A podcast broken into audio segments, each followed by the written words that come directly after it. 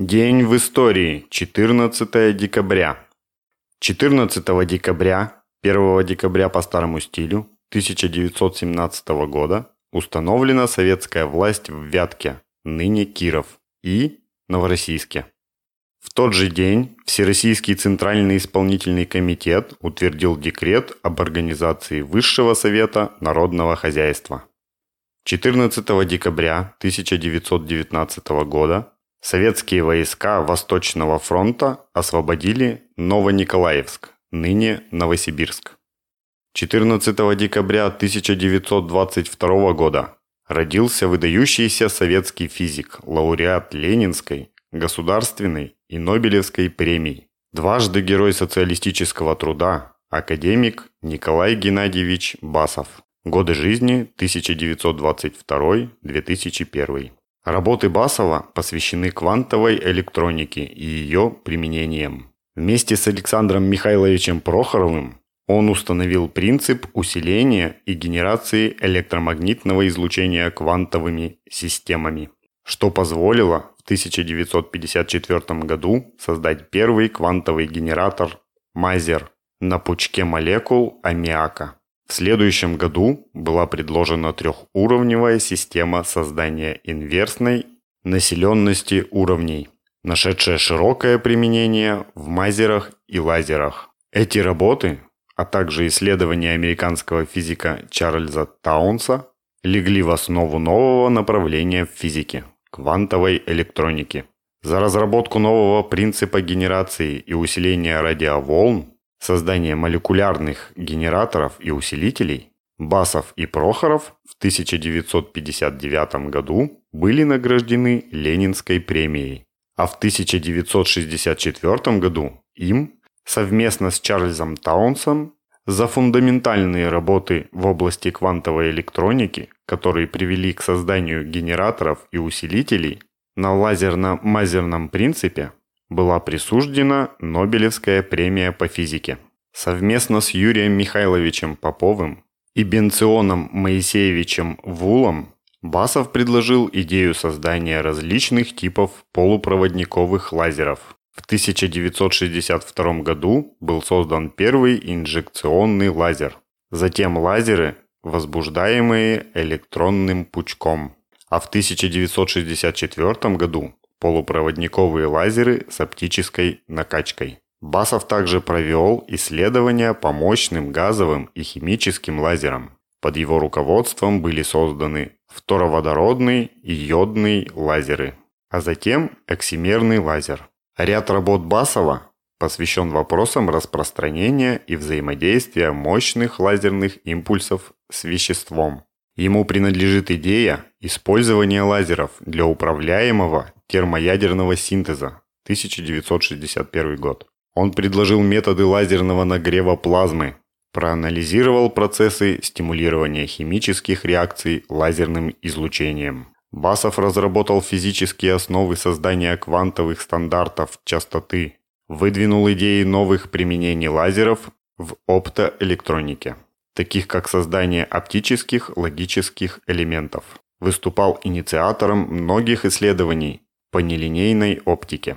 Басов Николай Геннадьевич был одним из академиков Академии наук СССР, подписавших в 1973 году письмо ученых в газету «Правда» с осуждением поведения академика Сахарова. В письме Сахаров обвинялся в том, что он выступил с рядом заявлений, порочащих государственный строй, внешнюю и внутреннюю политику Советского Союза а его правозащитную деятельность академики оценивали как порочащую честь и достоинство советского ученого. 14 декабря 1941 года музей-усадьба Льва Николаевича Толстого «Ясная поляна» освобождена от фашистских захватчиков. 14 декабря 1943 года постановлением Политбюро ЦК ВКПБ был утвержден государственный гимн СССР на музыку Александра Васильевича Александрова и слова Сергея Владимировича Михалкова и Габриэля Аршаковича Эль-Регистана. Впервые новый гимн был исполнен в ночь на 1 января 1944 года. 14 декабря 1947 года вышло постановление Совета министров СССР и ЦК ВКПБ о проведении денежной реформы и отмене карточек на продовольственные и промышленные товары. Согласно этому документу, все наличные деньги граждан и организаций должны были обмениваться на новые купюры образца 1947 года в соотношении 1 к 10.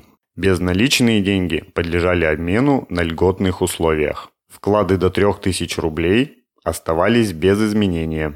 До 10 тысяч рублей менялись по курсу 3 к 2.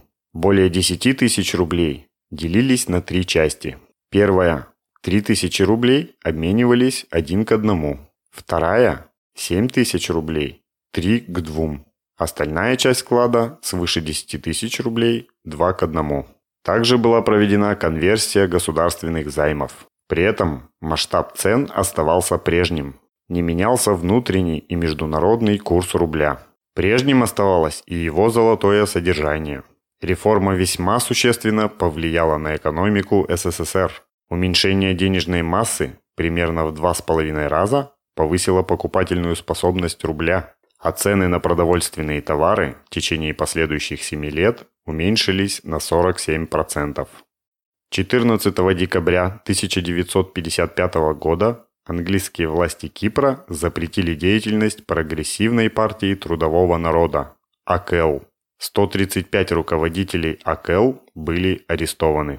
14 декабря 1958 года Третья советская антарктическая экспедиция впервые в истории достигла Южного полюса недоступности и основала там одноименную антарктическую станцию. Полюс недоступности – временная советская антарктическая станция в 2100 километрах от станции Мирный. Станция получила свое название из-за расположения в точке, наиболее удаленной от берегов Антарктиды, так называемом полюсе недоступности. Основана участниками санно-гусеничного похода Третьей советской антарктической экспедиции 14 декабря 1958 года. Во время торжественной церемонии открытия станции на ее крыше полярниками был установлен бюст Ленина. На станции находились четыре человека – радиостанция и электростанция. Станция использовалась для метеорологических, гляциологических, геомагнитных и актинометрических наблюдений. Была пробурена скважина глубиной 60 метров для измерения температуры снежного покрова. Подготовлена взлетно-посадочная полоса, на которую 17 декабря 1958 года сел самолет Ли-2. На станции также было проведено сейсмозондирование ледникового покрова. Закрыто 26 декабря 1958 года. Станция была расположена на равнинной поверхности ледникового плато южнее земли Эндерби. Расстояние до Южного полюса 883 километра. До станции Советская около 600. Высота над уровнем моря составляет 3718 метров. Толщина льда в районе станции 2980 метров. Природные условия схожи с условиями станции «Восток».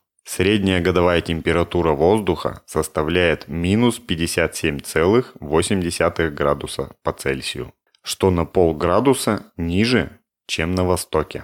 Впрочем, из-за нерегулярности наблюдений на полюсе недоступности полюсом холода считается именно Восток. 14 декабря 1960 года Генеральная ассамблея ООН по инициативе СССР приняла декларацию о предоставлении независимости колониальным странам и народам. 14 декабря 2004 года по инициативе председателя Госсовета Кубы Фиделя Кастро и президента Венесуэлы Уго Чавеса был создан альянс Боливарианская альтернатива для Америки. Ныне Боливарианский альянс для народов нашей Америки. АЛБА. Цель альянса – экономическая интеграция и совместное развитие ее участников на основе социализма и коллективной защиты независимости. Организация объединяет 11 государств Латинской Америки и Карибского бассейна.